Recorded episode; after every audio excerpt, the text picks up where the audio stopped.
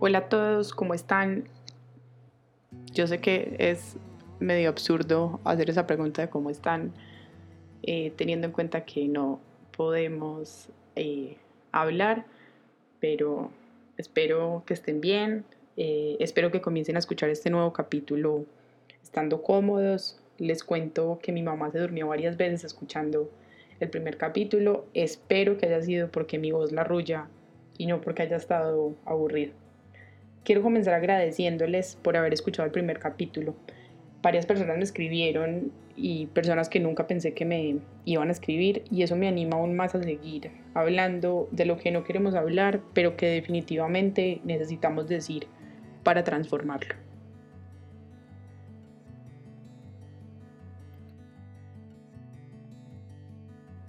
Seguro han escuchado alguna vez el comentario, no tiene idea dónde está parado lo he escuchado yo y seguramente ustedes lo habrán dicho de alguien o alguien lo habrá dicho de ustedes. Juzgar es tan fácil como hablar. Y esa no es una frase que digan nuestros papás. Curiosamente, yo lo he escuchado de personas que no tienen nada que ver con la persona que están juzgando. Y todos lo hemos dicho de alguien, desde un púlpito que personalmente creo que no tiene sentido porque todos nos hemos dedicado a juzgar con una vara que ni siquiera nosotros hemos podido alcanzar. Entre el deber y el querer es la segunda etapa de esta terapia.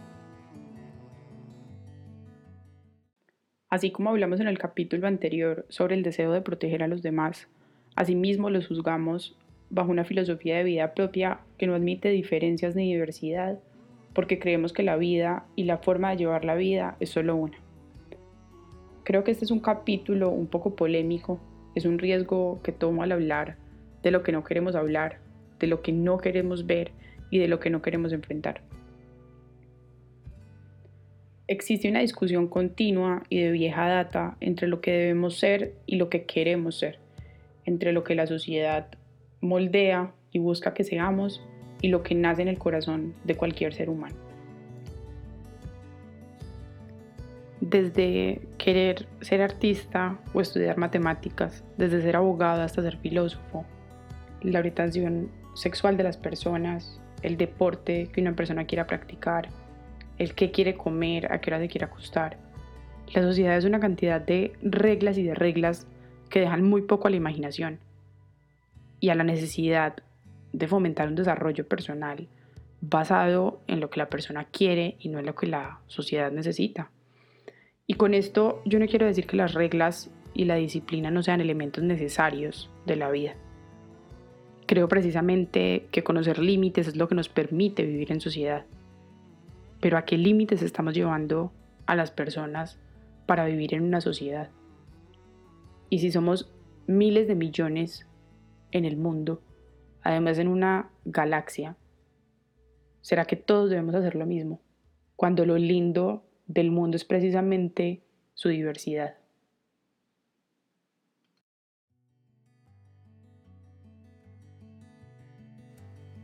Somos una generación que fue a la universidad y debía lograr todo lo que nuestros padres no habían logrado. Digo porque crecimos escuchando eso, nuestros papás siempre nos decían, yo no pude hacer esto, espero que tú lo puedas hacer. Y la verdad sea dicha, si de comparaciones se trata, mis papás a mi edad habían logrado todo. Y si ese es mi punto de comparación, estaría perdida y no destinada sino hecha para el fracaso. Un día me desperté a las 9 de la mañana, punto negativo para mí, porque a esa hora se despiertan los perezosos, diría la sociedad. Hoy creo que la hora de despertarse depende de cada cultura, de cada lugar, de cada clima, de lo que cada uno quiera hacer, de lo que el día tenga planeado, de las responsabilidades que hayamos asumido. A las 9 y 10 de la mañana comencé a pensar en mi papá a sus 27 años y a los 27 años mi papá tenía dos hijas, una casa sin préstamos, un carro, nos había llevado a viajar, estudiábamos, Sofía y yo teníamos todo. A las 9 y 12 comencé a pensar en mí a los 27 años y pensaba que había hecho todo lo que debía hacer. Tal vez con una u otra equivocación, pero he intentado ser buena y de alguna manera intenté seguir ese camino que mis papás me dijeron que era un camino correcto. Y si lo había seguido, porque yo no tenía lo que tenían mi papá y mi mamá a esa edad. A las nueve y cuarto me senté a llorar, me metí dentro de las cobijas y no sabía cómo pararme de la cama. Me levanté a hacerme un café, que es lo que a mí me levanto todos los días, porque el café se convirtió en cinco minutos de meditación y de conciencia.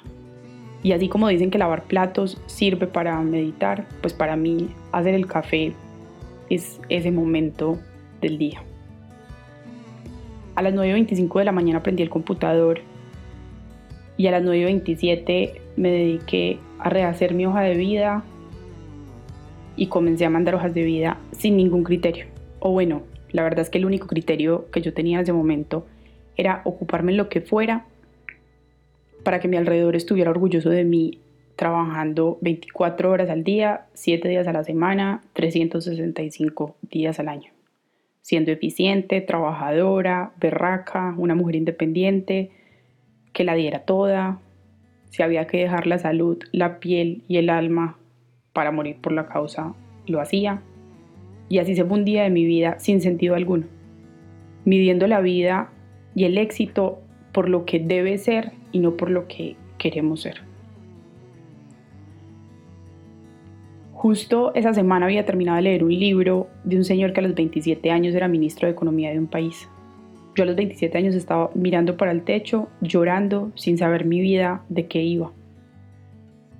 Y volví a pensar en que había hecho todo lo que debía hacer y buscaba una y otra vez dónde había fallado y si la solución era volver a estudiar, seguir estudiando, creyendo que los diplomas son una manifestación del éxito.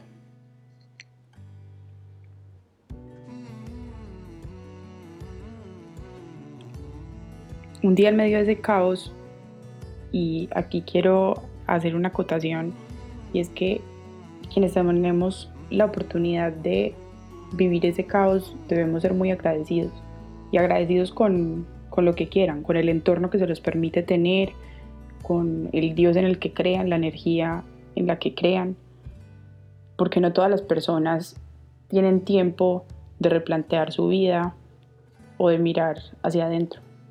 Esa tal vez ha sido una de las grandes discusiones de la supuesta romantización de la cuarentena eh, derivada por la crisis sanitaria por el coronavirus. Porque yo estoy segura que el 80% de la población mundial se dedica a sobrevivir y no tiene un segundo para pensar en qué está pasando dentro de su corazón. Entonces un día en medio de ese caos yo me pregunté para qué estaba viviendo y para quién estaba viviendo.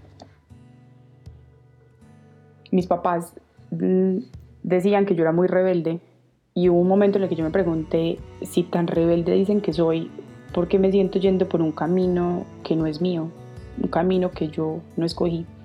Y yo creo que es un tema generacional. Sobre esto yo tengo una teoría bastante particular a la que le digo la teoría del sándwich. Nosotros somos una generación que se quedó entre el deber y el querer. Advierto que no soy psicóloga, ni socióloga, ni psiquiatra, soy un simple ser humano que se está buscando. Y una de las mejores decisiones que he tomado ha sido asistir a un psicólogo. Los psicólogos no son para los locos, los psiquiatras tampoco son para los locos. Los psicólogos, por el contrario, creo que son personas objetivas a las que se puede ir y contarles todo sin ese miedo a ser juzgados. Entonces para mí hay tres pisos en ese sándwich. Primero está la generación del deber, que es esa generación de arriba que hizo todo lo que debía hacer. Unos estudiaron y otros no, formaron una familia, tienen un puesto o una empresa, tienen carro, casa, deudas que pagan sin retrasarse o retrasándose, viajes, ropa, pensión. Es una generación que quiere estar seguro de tener todo bajo control para ser feliz. Y, ser feliz es sinónimo de eso, de tener la capacidad de controlar las cosas. Creo que el piso abajo es esa generación que busca todo lo que quiere. Es la generación para mí de Federico y Felipe, de mis hermanos menores. Es una generación que no sabe si primero quiere viajar o estudiar. Aún así viajan, no quieren tener carro porque eso no hace parte de sus prioridades. No necesitan tener casa. Son felices porque su único propósito es ese. Creen que lo demás viene por añadidura. Y en la mitad de esos dos pisos está el sándwich, que es nuestra generación. Y es una generación que tiene deudas, estudia, viaja, trabaja, no tiene casa, no tiene carro. Y si tiene carro es porque se lo dieron los papás. Nunca nos ganamos una rifa. Volvimos a la casa de los papás, pero queremos ser felices. Y los sándwiches son buenísimos, pero nadie quiere estar en la situación del sándwich. Y comerse más de un sándwich engorda. Y lo que quiero decir con que el comerse más de un sándwich engorda es que la situación del sándwich es insostenible. Llega un momento en el que explotamos y lastimosamente cuando esto explota puede explotar como me pasó a mí que fue llorando, haciéndome unas preguntas y tomando la decisión de ir donde el psicólogo. Pero ha habido muchísimas eh, situaciones en las que esa explosión ha llevado a perder vidas.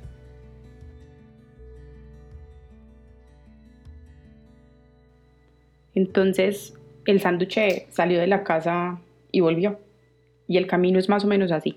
Salimos directo a estudiar porque es una fortuna haber podido prepararnos.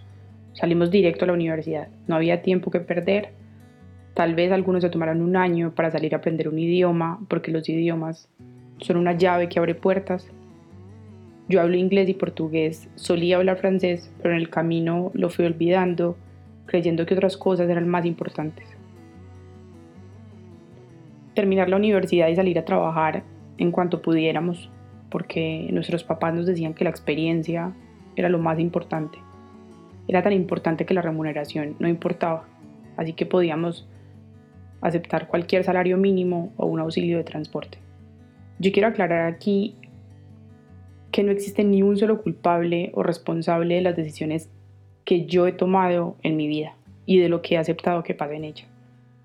Ese es un tema eh, que es el próximo capítulo, que es la búsqueda de los culpables cuando entramos en ese, en ese periodo de cuestionarnos qué estamos haciendo mi entorno simplemente me dio unas opciones y yo elegí, bajo un criterio errado, pero fui yo quien eligió.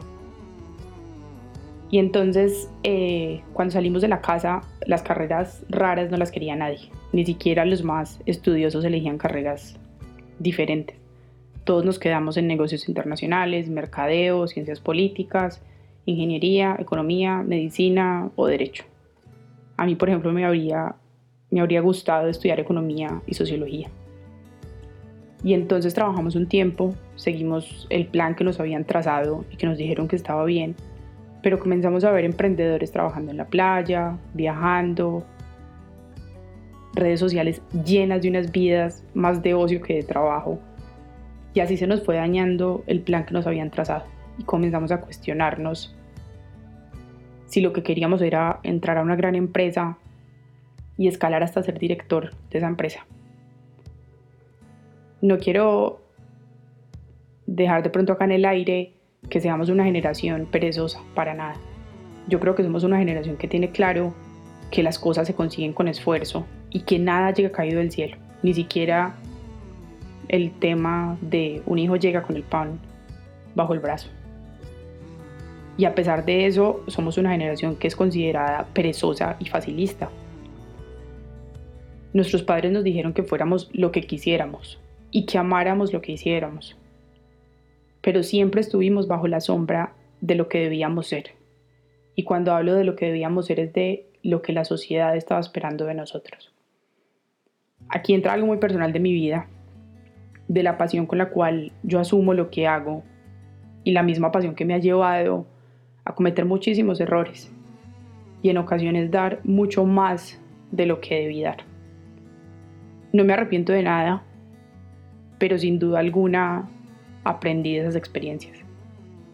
En algunas de ellas tropecé dos veces, pero creo que hoy aprendí. Somos una generación a la que no solo le gusta amar a alguien, sino que nos gusta amar y suspirar por lo que hacemos.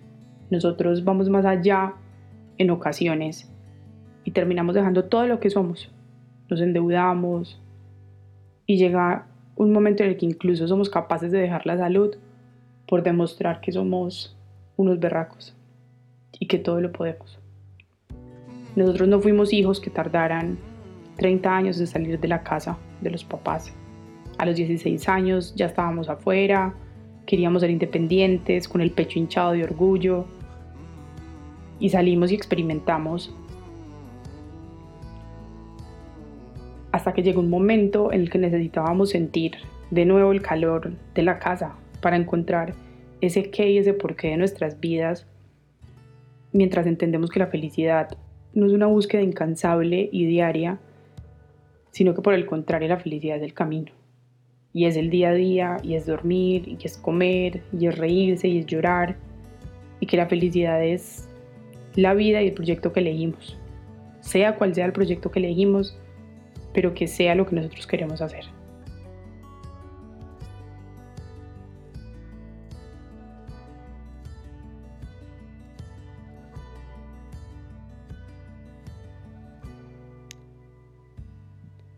Un día mis papás me preguntaron qué me pasaba.